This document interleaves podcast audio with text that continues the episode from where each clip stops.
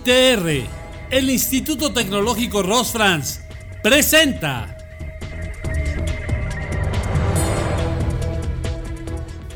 El origen de los semáforos.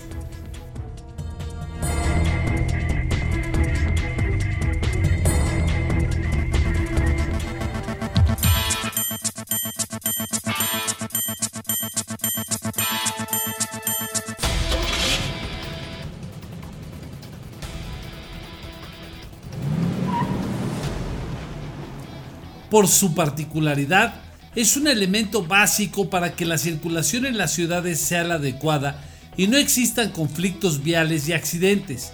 En todo el mundo, las luces de tránsito usan los mismos colores, verde para el SIGA, amarillo de precaución y rojo de alto. Pero, ¿por qué se utilizan estos tonos? Bueno, hay varias especulaciones sobre el tema y vale la pena conocer un poco de historia.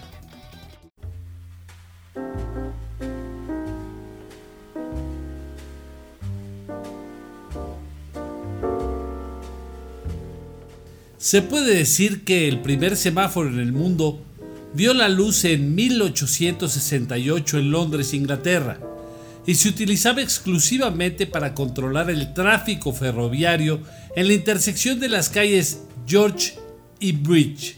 Su diseño era bastante básico, se componía de dos brazos verticales que podían moverse en una posición horizontal para informar a los conductores de los trenes entrantes que debían detenerse. En sí, el sistema tenía el mismo rol que hasta nuestros días.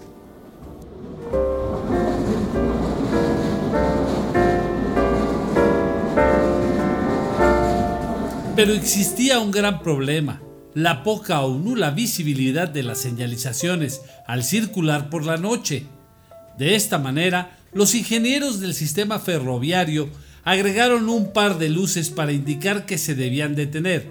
De esa manera, eligieron el rojo para hacer alto y el verde para tener precaución.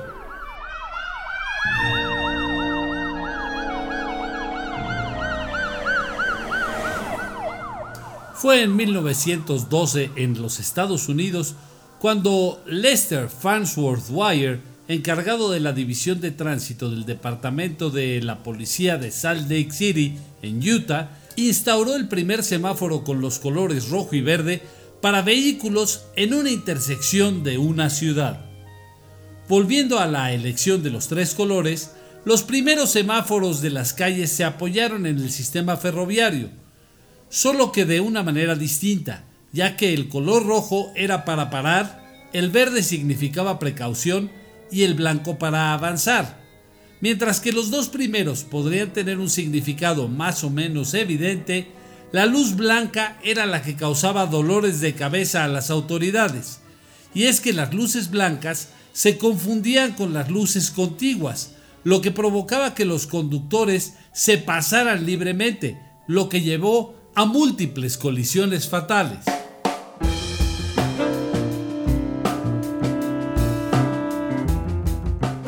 Para evitar más accidentes, realizaron modificaciones en el color de las luces de los semáforos.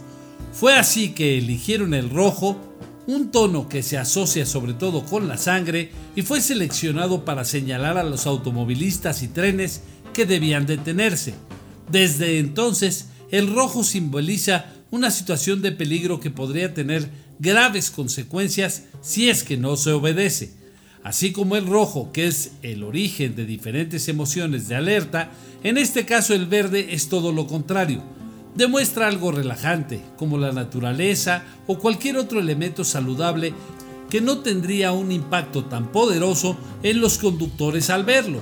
Además, el verde es un tono que puede ser fácilmente observado durante la noche y básicamente no hay otras luces circundantes que pudieran inducir a error a los conductores.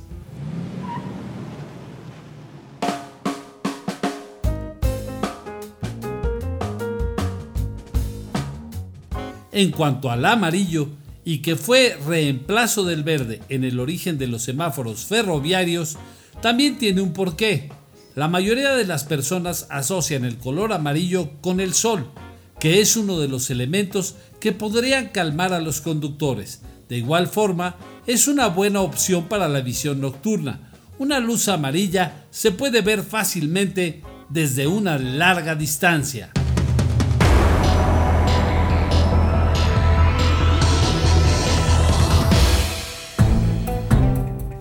De los comentarios negativos acerca de los semáforos que quitan tiempo o lo que sea, debemos aceptar que juegan un papel fundamental en la movilidad tanto de los conductores como de los peatones.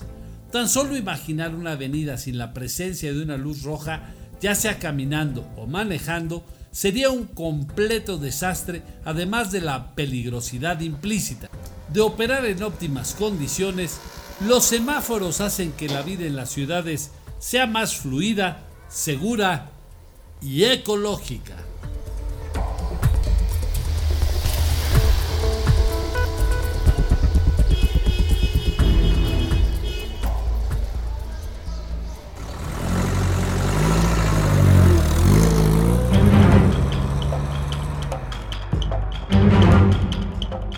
Y recuerda, síguenos en todas nuestras redes sociales. ITR, el Instituto Tecnológico Ross France, presentó